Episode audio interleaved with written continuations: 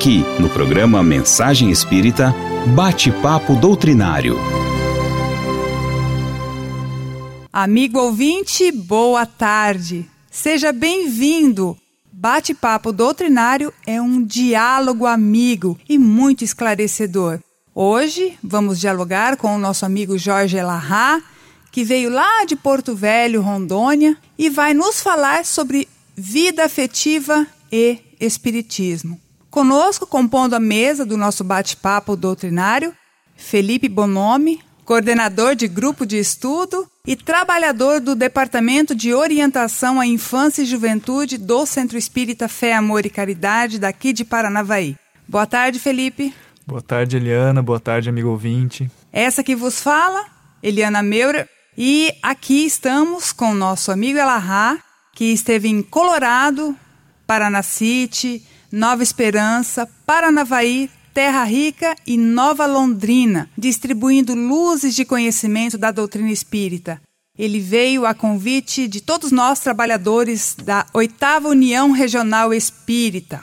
Jorge Elahá é engenheiro eletrônico pela Universidade Federal do Pará, mestre em administração pela Universidade Federal de Rondônia, analista do IBGE, espírita desde 1980 e atuou em grupos de jovens e atua desde 1987 na Federação Espírita de Rondônia nas áreas de estudo doutrinário e de unificação do movimento espírita. Jorge Elahá, seja bem-vindo ao Bate-Papo Doutrinário e ao Mensagem Espírita. Boa tarde, Elahá. Olá para todos que nos ouvem. Olá, Felipe. Olá, Eliana. É um prazer muito grande poder retornar aqui ao programa. Elahá, vida afetiva e espiritismo. Quando falamos em vida afetiva, já nos vem a ideia de namoro, noivado, casamento, formar família, ter filhos. Enfim, a nossa vida afetiva com marido e esposa. A princípio, eu queria perguntar para você: parece que tem alguma coisa estranha no ar acontecendo. Tanto feminicídio, tanta morte de mulheres pelos companheiros, pelo marido, pelos homens em geral. O que está acontecendo, Elahá? Na verdade, esses fenômenos sociais, eles não possuem uma única causa. A mais das vezes, esses fenômenos, por serem complexos, eles estão relacionados a diversos fatores. Um dos fatores que nós temos é hoje o poder de comunicação que as nossas redes sociais hoje possuem. Antigamente era muito mais difícil você saber o que acontecia no Brasil, porque apenas os meios de comunicação oficiais é que veiculavam as notícias e faziam com que a população tomasse conhecimento do que estava acontecendo. Hoje, com o avanço das redes sociais, Todas as pessoas publicam todo tipo de notícia e todas as informações circulam com muito mais intensidade. E não há mais nenhum tipo de filtro que faça com que as pessoas não tomem conhecimento daquilo que, de certa maneira, possa estar acontecendo em algum lugar do país. Então, esse fator de comunicação é um fator que interfere nesse processo. Um segundo fator que nós temos não se dá por conta das questões da comunicação em si mas em virtude da própria sociedade, dos fenômenos sociais que a gente vem enfrentando nos últimos dias. A sociedade mundial, não somente a brasileira, vem enfrentando modificações muito profundas nessas últimas décadas em termos do comportamento humano. Nós observamos o crescimento da depressão, o crescimento do suicídio, o crescimento das dificuldades emocionais, o volume de pessoas consumindo uh, remédios controlados. Há uma gama muito grande hoje de angústias no ser humano. E esses fatores todos também podem estar facilitando com que essa, esse aumento do feminicídio esteja acontecendo, porque na medida em que você tem um grupo de pessoas numa condição emocional mais fragilizada, isso é possível de acontecer. É muito comum quando a gente fala sobre depressão, sobre desajuste emocional, nós imaginarmos os desajustes na forma como tipicamente se comenta, que é a tristeza, o recolhimento dentro de si, como uma forma da pessoa reagir à não aceitação da própria dor. Mas existe uma outra forma também em que nós reagimos a um processo de dor que nós não temos condição de curar, ou pelo menos acreditamos que não conseguimos curar, que é a violência, a agressividade, a arrogância e a fuga. A fuga, a arrogância e a violência são expressões é, do arquétipo masculino para o processo da dor, enquanto que a tristeza, a desesperança e o medo são dos arquétipos feminino. Eles se opõem um ao outro. Então, aonde a mulher reage sentindo a tristeza e ela implode, o homem faz a fuga e vai para fora. Aonde a mulher tem o medo, o homem tem a violência. E onde a mulher tem a desesperança, o homem costuma ter a arrogância. Esses fatores, então, acabam promovendo desajustes, porque a gente às vezes quer achar que só está desajustado quem está triste, deprimido, consumindo remédio num processo de depressão implosiva. Mas também está em desequilíbrio quem parte para o lado oposto e tenta reagir ao seu processo de dor através da agressão. Esses também são fenômenos que têm que ser associados. E um terceiro fator que a gente tem não é um fator de cunho psicológico, mas é um fator de cunho espiritual. No dizer da doutrina espírita, o período que nós estamos atravessando recentemente é um período de profunda perturbação do, do ponto de vista espiritual, em função de um conjunto de espíritos infelizes que estão mais próximos do planeta nesse período de transição, para que nós possamos mostrar a nossa capacidade de sermos leais ao bem. É aquilo que era previsto no Apocalipse, quando se dizia que no final dos tempos, por ser grande a perversidade, o amor de muitos se esfriará. Então é preciso que a gente conviva com muitas expressões de maldade para que a gente possa dar o testemunho do bem que existe dentro dos nossos corações. E aí, nesse período de transição, um conjunto muito grande de entidades perturbadoras se aproxima, associado a um conjunto enorme de entidades protetoras e espíritos voltados ao bem que encarnam no planeta, que protegem a Terra, fazendo o contraponto. E o homem, no meio desse fenômeno do apoio do mundo espiritual e da perturbação que surge do aproximar dessas entidades, toma as suas decisões. Somando esses três fatores, qual sejam a comunicação, os problemas de cunho emocional e as questões de cunho espiritual, nós temos as raízes do problema do avanço do feminicídio, da depressão e do suicídio. Então, você falou a respeito do, do medo, a mulher tem a fuga pelo medo e tal. Mas eu fico pensando, Elahá, porque Jesus nos ensinou a perdoar. Então, a gente pela educação que nós temos, nós somos incentivadas a perdoar, perdoar sempre. Só que há um momento em que nós estamos correndo risco de vida. O que dizer para essas mulheres que, na esperança de ter um casamento melhor, de ter um casamento mais feliz, de que o marido ou o companheiro vai mudar. O que dizer para essas pessoas que estão passando por uma dificuldade e às vezes até em ponto de pôr em risco a sua vida? O que dizer para elas? Como conciliar o perdão nesses momentos difíceis? Nós poderíamos classificar os conflitos conjugais em três classes distintas: os conflitos de causa difusa, os conflitos de causa objetiva e os conflitos gerados pela violência. Os conflitos de causa difusa são aqueles nos quais os casais dizem assim: Eu não sei, nós não estamos mais nos ajustando. Mas qual a razão? Eu não sei explicar. Mas eu não tenho mais gosto na convivência, eu procuro mais ficar sozinho, não tenho vontade de conversar. A gente foi se afastando, a relação esfriou. Nós não estamos mais conseguindo ter espontaneidade na relação entre nós. Esses são as condições de causa difusa. Os de causa objetiva são aquelas em que a pessoa diz assim: Fulano me traiu. Eu tenho uma causa. Fulano não consegue ter uma relação saudável com os filhos. Meu marido é uma pessoa que tem um comportamento que, de certa maneira, criou uma fratura dentro da relação. A pessoa consegue identificar a causa do problema. E um terceiro é quando nós estamos vivendo fenômenos de violência, agressão, que pode ser tanto verbal como pode ser agressão no campo físico. Nos casos das, dos conflitos conjugais, que são de origem difusa, são aqueles nos quais percebe, segundo a doutrina espírita, uma presença espiritual mais efetiva. Então, o que, que se deve fazer numa hora dessa? Procurar ajuda, procurar um psicólogo, procurar a religião, procurar alguém que nos apoie, independente de ser espiritismo ou não, mas procure sua fé, procure seu grupo religioso, se aproxime, ore mais, crie vínculos. É preciso que a família, quando atravessa essa, esse tipo de situação, se reinvente, se aproximando, procurando ser cúmplice, saindo, fazendo, tirando férias, resgatando a, o vício que a relação tinha no começo, E esses processos, eles têm muita chance de serem revisados, porque à medida que as pessoas começam a reconsiderar suas atitudes, elas começam a ter muito mais sucesso. Até porque ninguém casou para ser infeliz. Então você tem a oportunidade de rever suas ideias,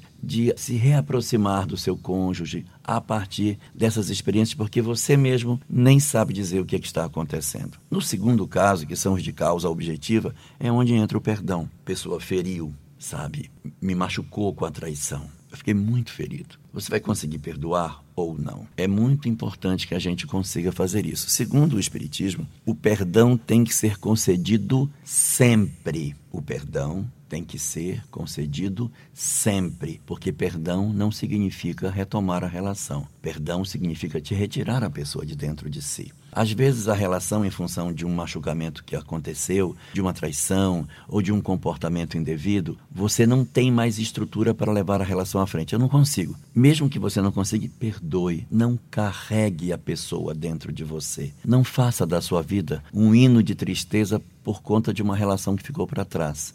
É preciso que a gente retome as nossas vidas e perdoe a pessoa, porque perdoar não é retirar a culpa do outro. Perdoar é retirar o peso que a gente carrega dentro de si por aquilo que o outro nos fez. A relação pode ser retomada? Pode. O perdão pode estar conjugado com uma tentativa de reconstrução. Mas pode acontecer que eu te perdoo, mas eu não quero mais. Perdoar é fazer uma história nova. E nós temos um terceiro tipo de conflito conjugal, que é aqueles nos quais a violência e o desrespeito tomou a tônica da relação. Nessas circunstâncias, a legislação existe exatamente para isso. Ela vai ponderar e a lei ampara para que a, a separação seja feita, até para evitar um mal maior. No livro O Espírito e Vida, de Francisco Cândido Xavier, Emmanuel e Herculano Pires, há uma mensagem que diz assim: Ninguém pode aceitar a criminalidade em nome do amor. Nessas circunstâncias, portanto, quando a violência tomou o espaço da relação, é de se considerar de maneira bastante satisfatória a necessidade da ruptura dos laços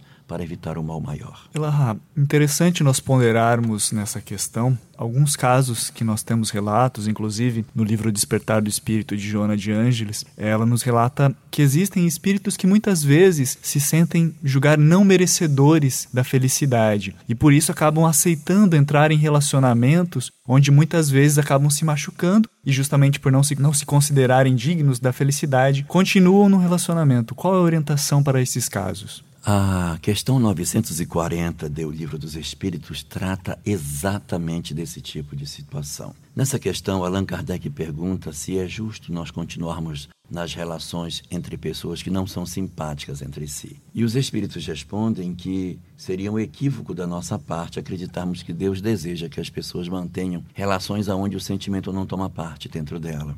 E então, o que fazer nesse sentido? Bom, a primeira coisa a observar é que, segundo o que o Espiritismo nos diz, o nosso primeiro movimento diante de uma relação que está conflituada é tentar resgatá-la para que ela prossiga, para que ela continue. Qual a razão disso? É porque todas as vezes que acontece uma separação, existem feridas de parte a parte. As pessoas se machucam. A exemplo daquela cantiga de rosa antiga, que o cravo brigou com a rosa debaixo de uma sacada, o cravo saiu ferido e a rosa despetalada.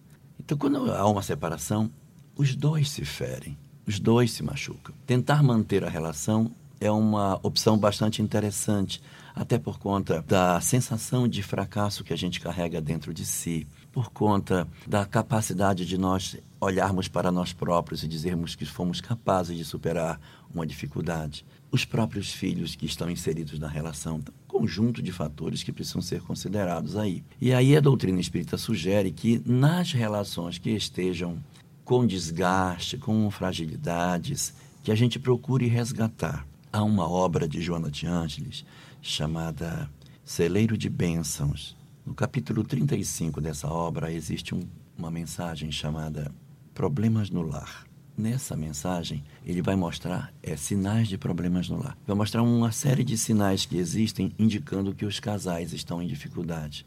Desinteresse pelos problemas dos outros, irritação sem causa justa quando se aproxima do lar, falta de gosto de conversar. Então, todas essas, e tem uma série de fatores, eles são fatores que identificam para nós fragilidades que as nossas relações estejam passando. E a literatura espírita ela é muito favorável a esse, essa busca desse relacionamento para que ele não se perca. Só que isso tem limite.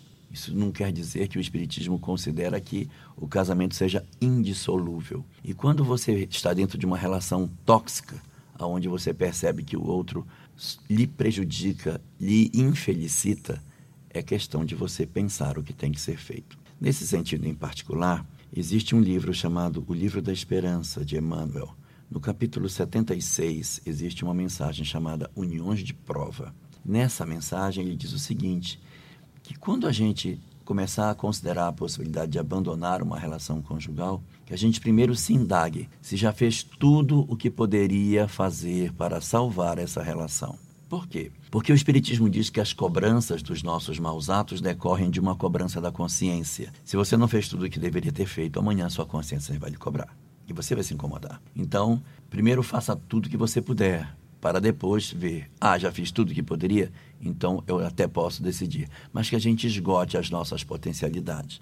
Porém, nos casos em que nós temos a violência, a agressão e as ameaças que ocorrem sistematicamente em algumas relações, que você já percebe um perfil de uma pessoa que está dentro do, da relação, que está desequilibrada e que é capaz de cometer algum ato de violência, é, é indicado que a gente procure um auxílio. A dificuldade às vezes surge porque as mulheres se separam de maridos violentos e depois elas retomam suas vidas. E quando elas retomam, seus ex-maridos violentos as agridem, às vezes até as assassinam.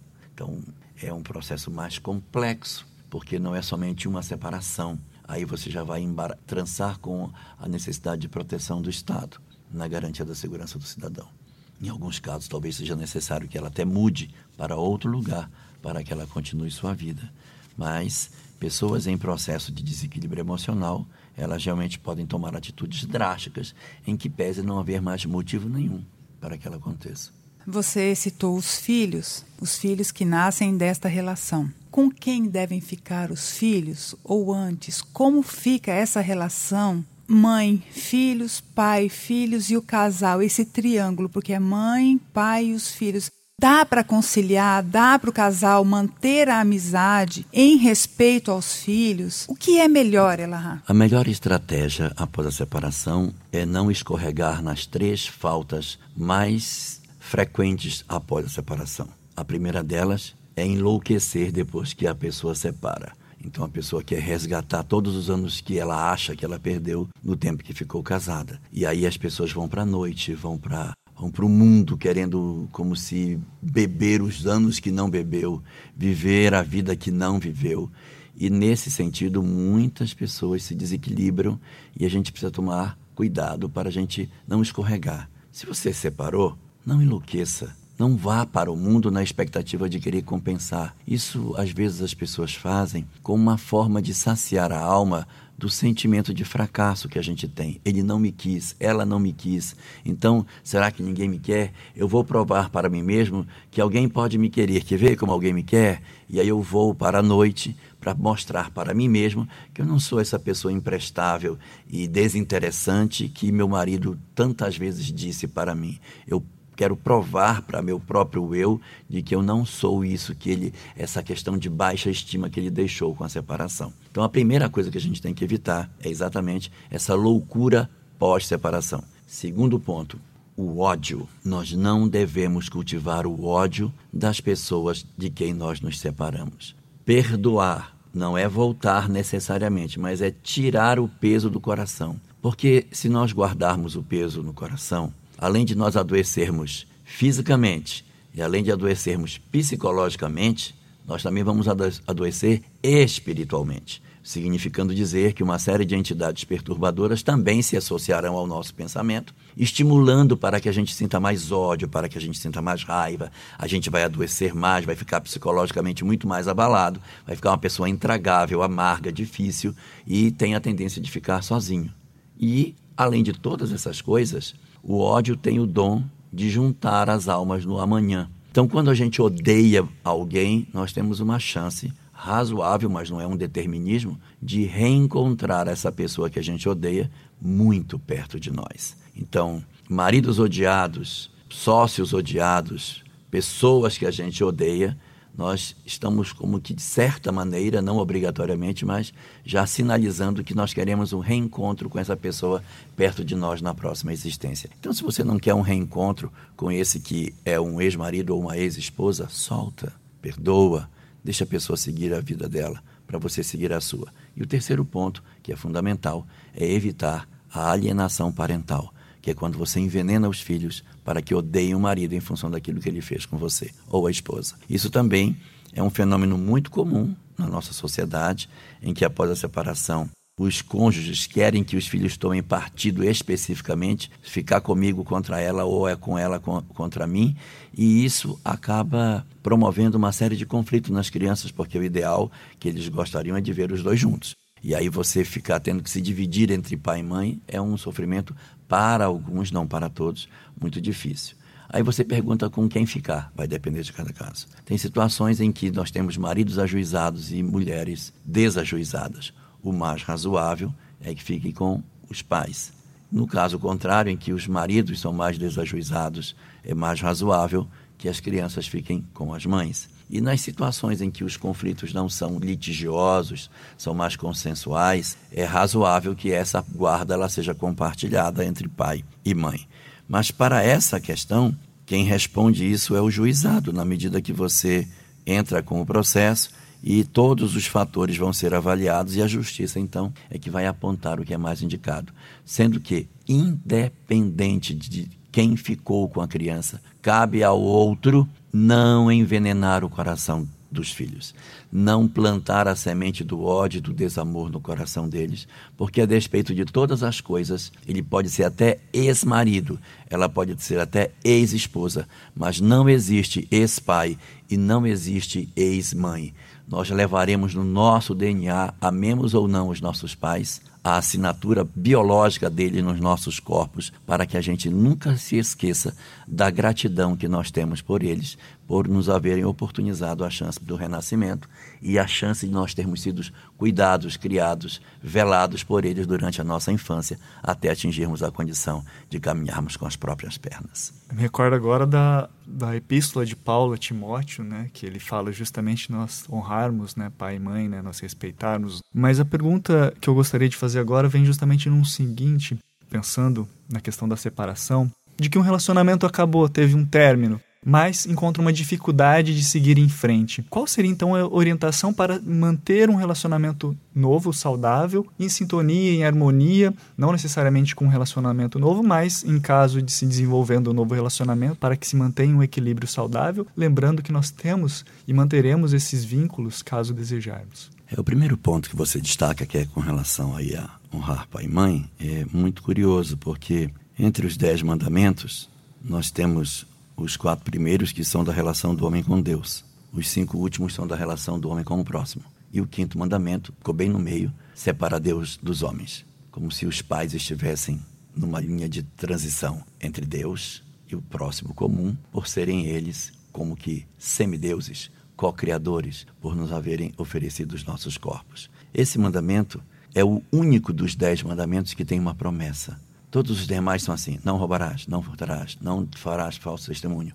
O dos pais é honrarás teu pai e tua mãe, para que se prolongue os dias na terra que o Senhor, o vosso Deus, vos dará. A terra que o Senhor, nosso Deus, nos dará é a terra de transição. Então, se nós fizermos o cumprimento desse mandamento, nós permaneceremos nessa terra melhor por muito mais tempo. E é importante observar que o mandamento não diz que a gente tem que amar o pai e a mãe que às vezes é difícil, tem pais difíceis, mães difíceis, não dá para a gente conseguir amar, porque é, houve abandono, houve muitas feridas, houve, houve muito machucamento. Então você não precisa necessariamente amar. O compromisso é honrar. Honrar significa dar dignidade. E a gente dá dignidade de duas maneiras. Quando a gente cuida deles, não os abandona, porque hoje, com o aumento da idade média do brasileiro, a expectativa de vida crescendo, a chance de você ter um idoso em casa com Alzheimer, com, com algum tipo de sequela, ou, ou de um mal de Parkinson, ou qualquer outra coisa, um AVC que a pessoa venha a ter, você vai ter a possibilidade de ter em casa vai ser cada vez mais comum um idoso eh, numa condição de atendimento por aqueles que ainda não chegaram nessa idade. E aí, honrar o pai e a mãe é cuidar desse pai, dessa mãe, para que ele não fique abandonado dentro de casa. Então, isso tudo são formas de a gente honrar o pai e a mãe. E o segundo modelo é vivendo de maneira que nós não os envergonhemos, de ele não tenha vergonha de saber por onde nós andamos e o que nós andamos fazendo. Então, honrar meu pai e minha mãe é quando dizer, ah, você é pai do fulano, eu sentir orgulho de dizer sim, eu sou o pai dele. Então isso é honrar o pai e a mãe. Com relação a essa segunda relação, o que, que a gente pode fazer para isso? Uh, nós não somos obrigados a, após uma viuvez ou uma separação, obrigatoriamente reatarmos a relação com outras pessoas. Existem muitos indivíduos que, após uma separação, ficam sozinhos, não refazem a vida, continuam. Outros casam, isso depende muito de cada indivíduo. Mas o importante é que as relações que terminaram, tenham sido ela por uma viuvez ou por uma separação, que elas não deixem em nós o travo do amargor, da mágoa e do ódio, porque esses sentimentos serão profundamente nocivos. É preciso fazer um esforço, porque nem sempre é fácil você sair de uma relação sem levar raiva da pessoa em virtude de muitas coisas que aconteceram antes, porque geralmente no período que antecede a separação existem muitos machucamentos. Às vezes a relação está difícil, mas a, a, ela vai sobrevivendo, ela vai se arrastando. Quando chega na hora de separar é porque as pessoas entraram num estresse de agressões, de humilhações, de dizer coisas indevidas. E isso depois que a separação termina, as pessoas ficam guardando. Você lembra que você me falou? Ele me disse isso. Ele teve coragem de falar aquilo. E a gente fica carregando isso dentro de nós. Portanto, muito mais importante do que a gente tem que fazer para retomar uma nova relação é o que é que nós temos que fazer conosco mesmos para que a gente consiga avançar. Jean Paul Sartre tem uma frase muito boa. Não é uma frase espírita, mas, poxa, poderia muito bem ser, porque ela é ótima. Ele diz assim: O importante não é o que foi que fizeram comigo Importante é o que foi que eu fiz comigo mesmo com aquilo que fizeram comigo. Porque o que os outros me fazem não é tão importante. Mais importante é o que foi que eu fiz com aquilo que os outros me fizeram. Divaldo Franco tem uma frase semelhante em que ele diz: O mal que me fazem não me faz mal, mas o mal que eu faço, esse sim me faz mal porque me torna um ser mal. E é exatamente isso. O que as pessoas fazem para nós, nós temos que evitar com que a gente arraste isso. Porque o grande problema nosso é o que é que nós mesmos estamos fazendo com as nossas histórias de vida.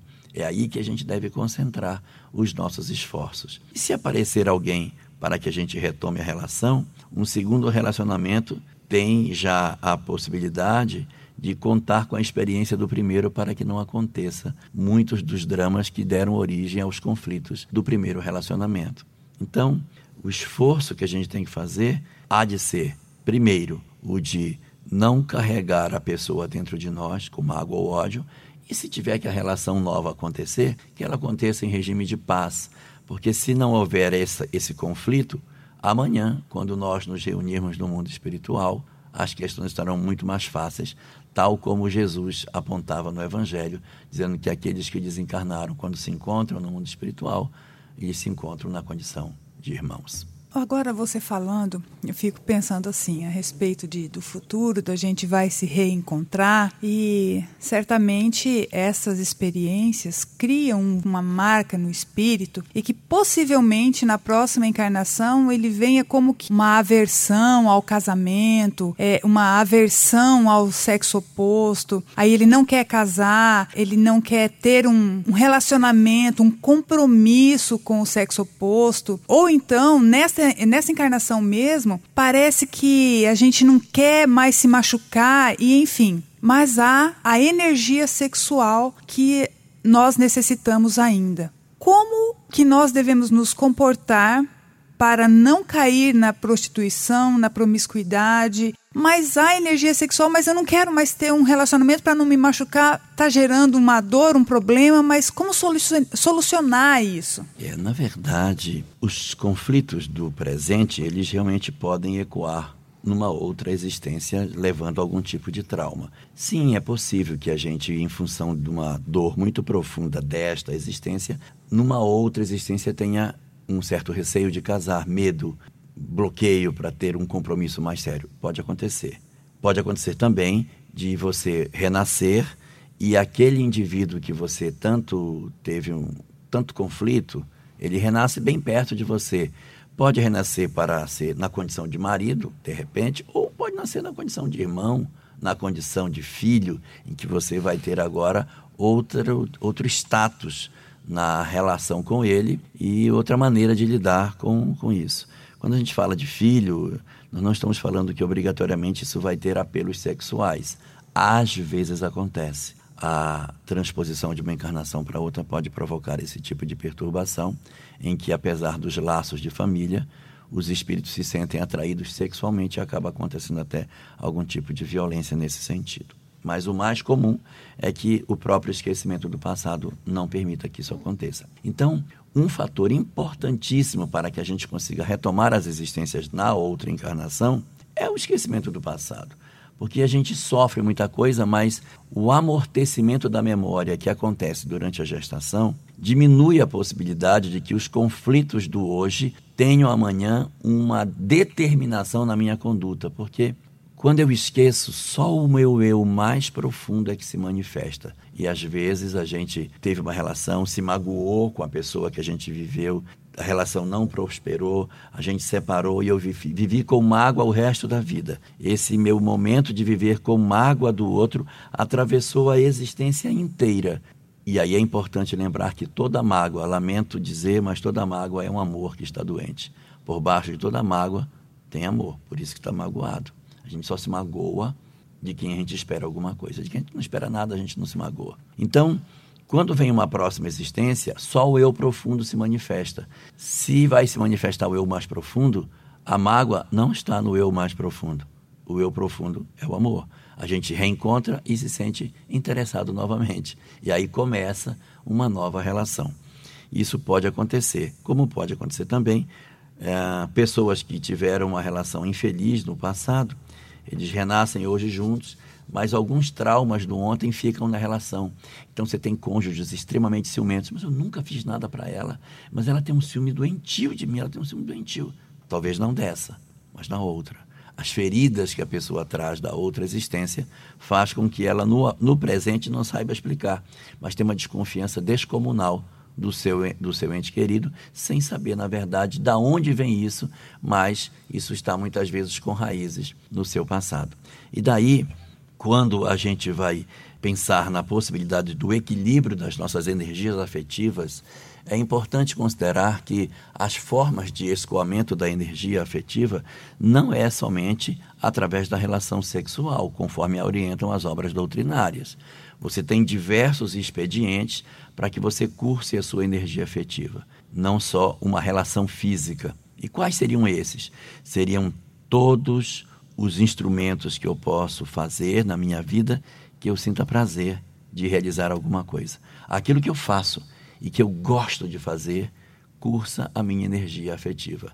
Fulano gosta de cozinhar e ela tem prazer em cozinhar, vai cursar.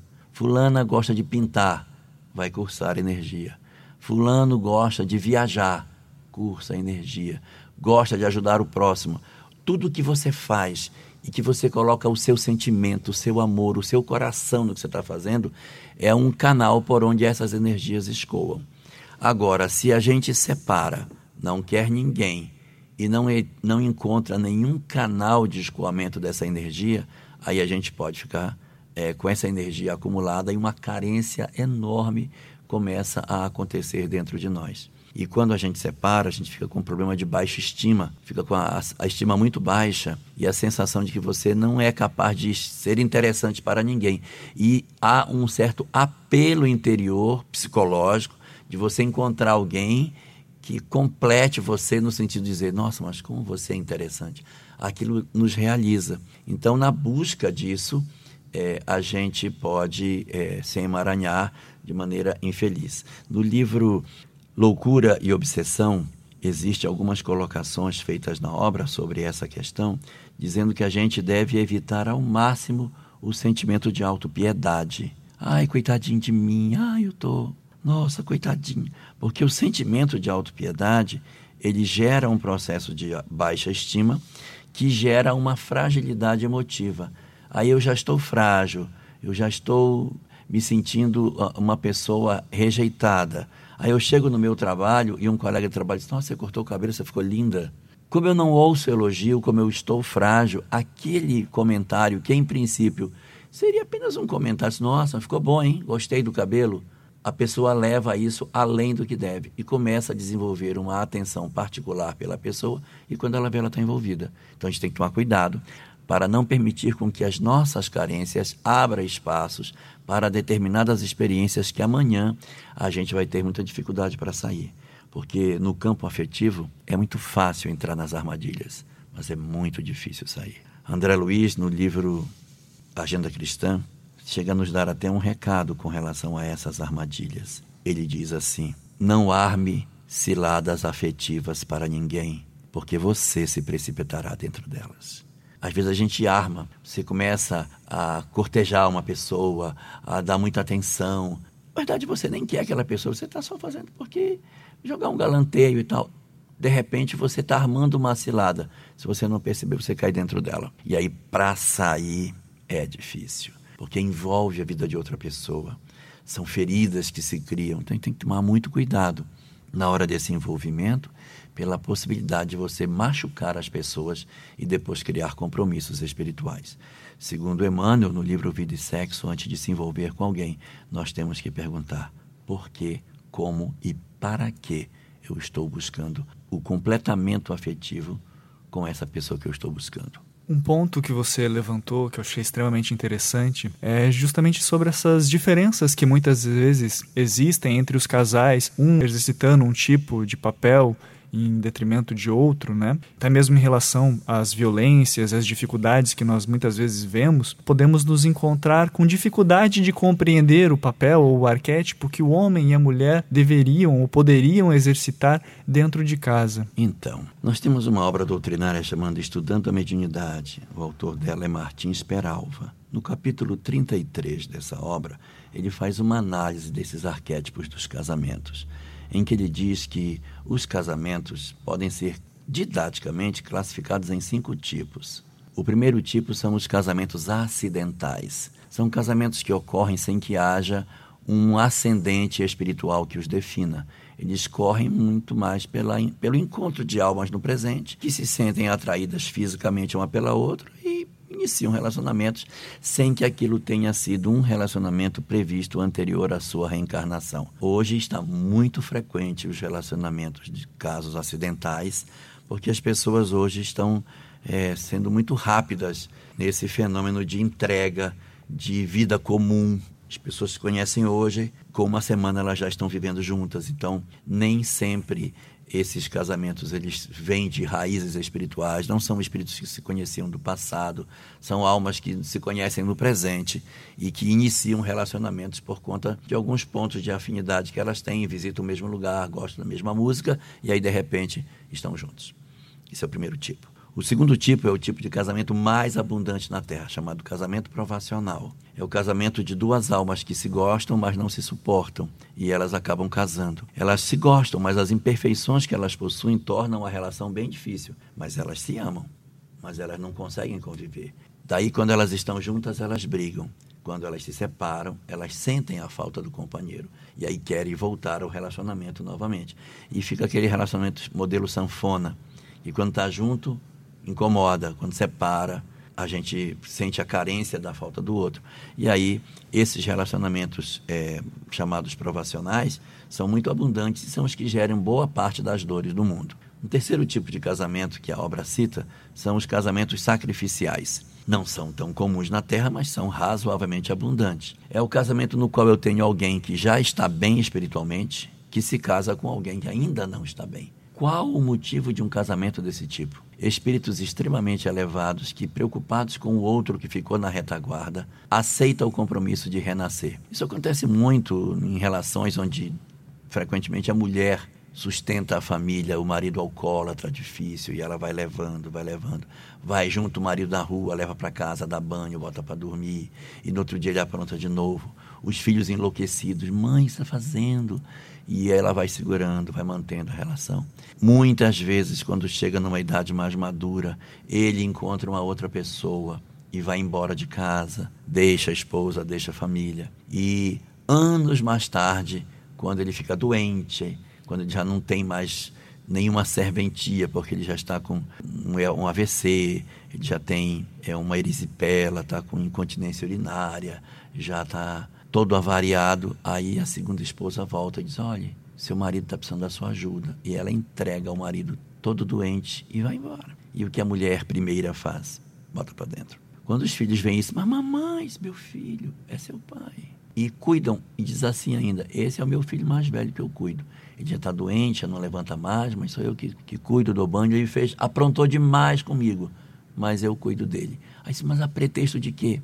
Espíritos de uma elevada condição espiritual que fazem esse tipo de serviço, porque dentro de si sentem o compromisso da lei, chamando para que eles assim façam. O quarto tipo são os casamentos chamados casamentos afins. Não são abundantes na Terra, são razoavelmente raros, são espíritos que têm identidade de ideias. Eles se dão bem. São pessoas que se gostam. O que não quer dizer que elas não têm diferença entre si. Tem, mas a afinidade é muito grande. Qual o motivo de duas pessoas que são afins virem para um planeta como esse de provas e expiações? A prova não está na relação deles, está fora da relação. São os filhos, é a vida econômica, são os problemas de saúde, em que eles precisam um do outro para que eles consigam conduzir os conflitos que a vida vai lhes trazer. Então, às vezes, casais afins têm filhos bastante problemáticos. Casais afins, conflitos de saúde, conflitos econômicos. E esse é o sinal de que essa relação se, se fez para dar suporte a essa circunstância que a vida lhes deu. E o último tipo, que é bem raro na Terra, são os chamados casamentos transcendentais. São os casamentos aonde as pessoas se casam para exercer uma atividade de cunho social, um, de cunho que está fora da família, está a favor de uma causa maior do que eles. É o caso que vemos de várias pessoas que se casam para montar juntos trabalhos de socorro assistencial a grupos. A gente tem alguns casos de pastores que se juntam e que fazem tarefas de missão, divulgando o evangelho em várias partes do mundo. São tipos de casamento desse, dessa forma. Uh, cientistas que casados desenvolvem pesquisas juntos e avançam a ciência. Mas talvez o caso mais clássico de casamento transcendental seja o casamento de Maria e José que eles casaram por uma causa muito mais transcendental, que foi o seu filho Jesus. Quer dizer, existem muitos arquétipos para se buscar e o exercício do espírito ao longo do tempo vai experimentando as relações de casamento ou de não casamento, do celibato, do não encontro com o seu parceiro, a, a experimentar uma existência inteira sem ter com quem casar, também pode ser programado pelo mundo espiritual a nosso próprio benefício, e todas essas circunstâncias vão se somando para desenvolver as potencialidades que nós possuímos. Uma reflexão interessante que nós podemos tirar né, para uma até uma nova pergunta em relação à importância do namoro para que nós evitamos esses casamentos acidentais e possamos realmente contemplar o que está no nosso planejamento. Sem dúvida nenhuma. A obra Vida e Sexo de Emmanuel, ela reserva alguns capítulos para exatamente essa discussão. O capítulo 6 e o capítulo 24 dessa obra são especificamente sobre a questão do namoro e do compromisso afetivo, que são essenciais. Emmanuel chega a colocar algumas coisas bem curiosas, em que ele diz que muitas vezes quando o casal ele tem uma expectativa de reencontro na carne por conta de uma programação, um conjunto de espíritos os envolve para que eles consigam manter a relação. É o chamado doce mistério que está colocado na obra, que é uma estratégia que o mundo espiritual usa para que o casal mantenha a estreiteza dos laços e consigam se casar. E entre os espíritos que se conjugam para fazer o encontro desses, alguns deles são os próprios futuros filhos, que já se articulam na expectativa de que os dois se juntam pra, juntem para que amanhã esses meninos possam renascer por aquele casal que está previsto. Nem sempre dá certo, às vezes as pessoas têm relacionamentos muito fugazes e acabam não casando com as pessoas que eram previstas. Quando isso acontece, o filho do casal vai ter que decidir se ele vai casar, vai, vai renascer perto da mãe, que tem mais relacionamento, ou perto do pai. Aquele que for do casal o mais forte em termos de vínculo com o espírito reencarnante, é que provavelmente vai levar o reencarne para ele. E aí você vai reencarnar com a mãe que era a sua, mas o pai que já não é mais o seu. E do lado de lá, a mesma coisa, vai renascer perto do pai, que era o seu elemento mais forte, mas com uma mãe que também já não é mais a sua. Ou às vezes refaz a programação completamente e outros espíritos que são estranhos a essa discussão aparecem, porque o companheiro casou com uma mulher que não era sua, mas que também tinha uma previsão com outros espíritos. Aí ela vai ter um filho que é ligado a ela, mas que não é ligado ao marido que ela casou. Então tem muitas vinculações que acabam acontecendo. Por isso a importância do namoro, do compromisso afetivo para dar tempo que essas coisas se deem. Não só o namoro, mas uma coisa que está mais em desuso do que o namoro, que é o noivado, aonde a gente planeja a vida. Noivado é para você planejar, vamos ter filho, não vamos, vai, como é que vai ser a nossa vida, vai morar aqui, não vai morar lá. Essas definições são amarradas durante o período de noivado. E aí esse tempo elástico dá para você conhecer e ter certeza do passo que você está dando.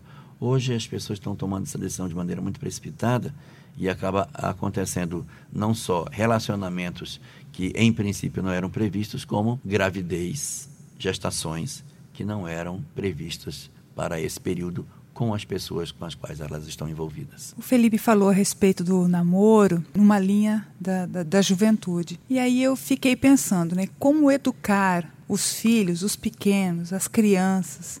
Como educá-los para que eles tenham uma vida afetiva saudável, Vida afetiva no sentido de relação com o seu parceiro, com a sua parceira. Como já ir educando a, a criança, o menino, a menina, para que seja um bom pai, uma boa mãe, uma boa esposa, um bom companheiro, porque nós não vemos isso na sociedade, é essa educação para que se forme um pai de família, uma mãe de família, nós educamos para a intelectualidade, para ser um bom médico, para ser uma, uma boa psicóloga, um, uma boa médica, um bom. Enfim, a intelectualidade. Mas e a afetividade? Como educar as crianças para que tenham uma vida afetiva saudável? Essa é uma das grandes feridas dessa nossa geração. Nós estamos supervalorizando os aspectos intelectuais e esquecendo dos aspectos morais. A sua pergunta contém a resposta por dentro dela. O que fazer? Fazer exatamente isso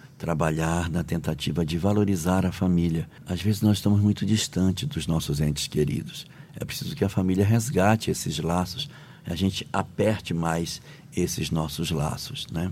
Isso é essencial para que a gente consiga progredir. Hoje é, nós estamos muito voltados para uma carreira profissional, para um sucesso financeiro, mas é muito importante que a gente descubra e redescubra a importância do afeto, da convivência em família, da aceitação das pessoas, da capacidade nossa de nós convivermos com aquilo que é imperfeito, aceitarmos que os nossos filhos podem ser mais frágeis do que nós imaginávamos que eles fossem, do ponto de vista intelectual, e a gente precisa fortalecer a moral. O Espiritismo nos diz que a principal tarefa dos pais nesse momento da história da humanidade é cuidar do aspecto moral dos nossos filhos. A gente, às vezes, tem um, um acentuado interesse na melhor escola, de tudo, mas o que vai realmente, entre aspas, salvar os nossos filhos não será o aspecto intelectivo, mas o aspecto moral. Porque podemos ter a condição de formar um excelente médico, um excelente engenheiro, um excelente profissional, mas que ele rouba, ele engana, ele mente, ele trapaceia, ele é corrupto. E esses instrumentos acabam mostrando que a gente, de certa maneira, teve um sucesso apenas parcial na tentativa de educar os nossos filhos. Nesse particular, portanto, é fundamental que as famílias se fortaleçam. E a doutrina espírita, dentro dessa ótica, sugere que as famílias se reúnam uma vez por semana para estudarem junto uma página edificante. Essa página edificante costumeiramente se faz lendo a obra O Evangelho segundo o Espiritismo, mas não obrigatoriamente essa, pode ser outra. Mas o mais importante é que a família sente, reúna, leia uma página, discuta, reflita, valores morais sejam discutidos e os pais sinalizem para os filhos o quanto o aspecto moral é importante para a formação de todos nós. Porque se nós não fizermos esse aproveitamento, nós vamos ter os nossos filhos crescendo dentro dos nossos lares sem que a gente consiga transferir para eles os valores morais que a gente considera tão importante. Então, o culto do Evangelho no Lar, que é como a doutrina espírita chama esse tipo de evento dentro de casa, ele tem o, o valor não somente de dar aos que moram naquela casa a chance de conversarem, debaterem sobre temas morais e crescerem emocionalmente, mas também promover o atendimento espiritual dos companheiros que residem naquela casa, espíritos que possam estar por ali, que são assistidos, envolvidos, amparados pela equipe espiritual que participa dessas atividades e que realiza essa, esse atendimento aos espíritos que precisam de socorro. Portanto, para que a gente mantenha uma educação saudável dos nossos filhos, o mais importante é o diálogo, o evangelho no lar, a oração dentro de casa e a, a tentativa de nós buscarmos sempre que possível a capacidade de nos reunirmos, de estarmos juntos, de fazermos coisas juntas, de celebrarmos a vida junta dentro dos nossos lares, a despeito de sermos imperfeitos. Se nós conseguirmos fazer isso, nós estamos num bom caminho para conseguir realizar esse trabalho que a humanidade tanto precisa e que Deus deseja muito que a gente realize. Quanta coisa boa, quanta, quantas luzes. Fica o nosso microfone aberto para suas palavras finais. Queria aproveitar esses momentos finais para conversar com os pais especificamente que possuem os filhos que estão hoje envolvidos com a questão das drogas. Queria pedir a cada um deles que não desistissem de seus filhos, que não lhes virassem as costas, mas que reconhecessem a importância da presença de pai e de mãe num momento tão crítico da vida de cada um deles. Às vezes, nós sentimos raiva dos nossos filhos quando eles enveredam pelo caminho da droga. Mas é importante observar que aquilo que eles fazem e aquilo que eles dizem não são nossos filhos que estão dizendo, são nossos filhos drogados, alterados de comportamento pelas substâncias que eles estão fazendo uso. Daí, não desistir das pessoas é a tarefa da hora. Apostar que é possível que eles mudem. Apostar que é possível que haja uma mudança de comportamento. Se nós desistirmos deles, de alguma forma nós sentiremos a sensação do fracasso. Daí o ideal é que a gente não desista das pessoas. Mesmo quando eles se envolverem com crimes e, serem, e forem presos, a gente os visite, que a gente não largue a mão deles, que a gente continue a ampará-los, a envolvê-los. E haverá situações nas quais nós não conseguiremos mais conviver debaixo do mesmo teto. Se isso vier a acontecer, a gente não abandona, mas a gente arranja um local onde eles possam ficar e você supervisiona para não abandoná-los de vez. Que diz a doutrina espírita, quando nós abandonamos as pessoas, esses indivíduos após a morte desaceleram a sua evolução porque eles têm a sensação de que eles não foram merecedores de amor, por isso que eles erraram. E quando nós não abandonamos aqueles que Deus nos confiou, após a morte, mesmo que durante toda a existência nada tenha sido conseguido de progresso, após a desencarnação, quando eles percebem o quanto receberam e o quão pouco eles deram, isso os incomoda espiritualmente e acaba servindo como mola propulsora do progresso dessas entidades. Portanto, para acelerar o processo dos nossos filhos, não desistamos deles para garantir com que nós não carreguemos culpa dentro dos nossos corações, não desistamos deles e tenhamos certeza. Outros pais conseguiram sim resgatar seus filhos de condições extremamente penosas das drogas. Façamos também a nossa parte para que, quem sabe amanhã, nós possamos contar os nossos nomes também nas estatísticas daqueles que, através de seu amor, conseguiram vencer o grande drama que a humanidade atual vive. Sucesso, portanto, a todos aqueles que passam por esses dramas e que Deus abençoe a vida de cada um de nós. Muito obrigada, Elahá.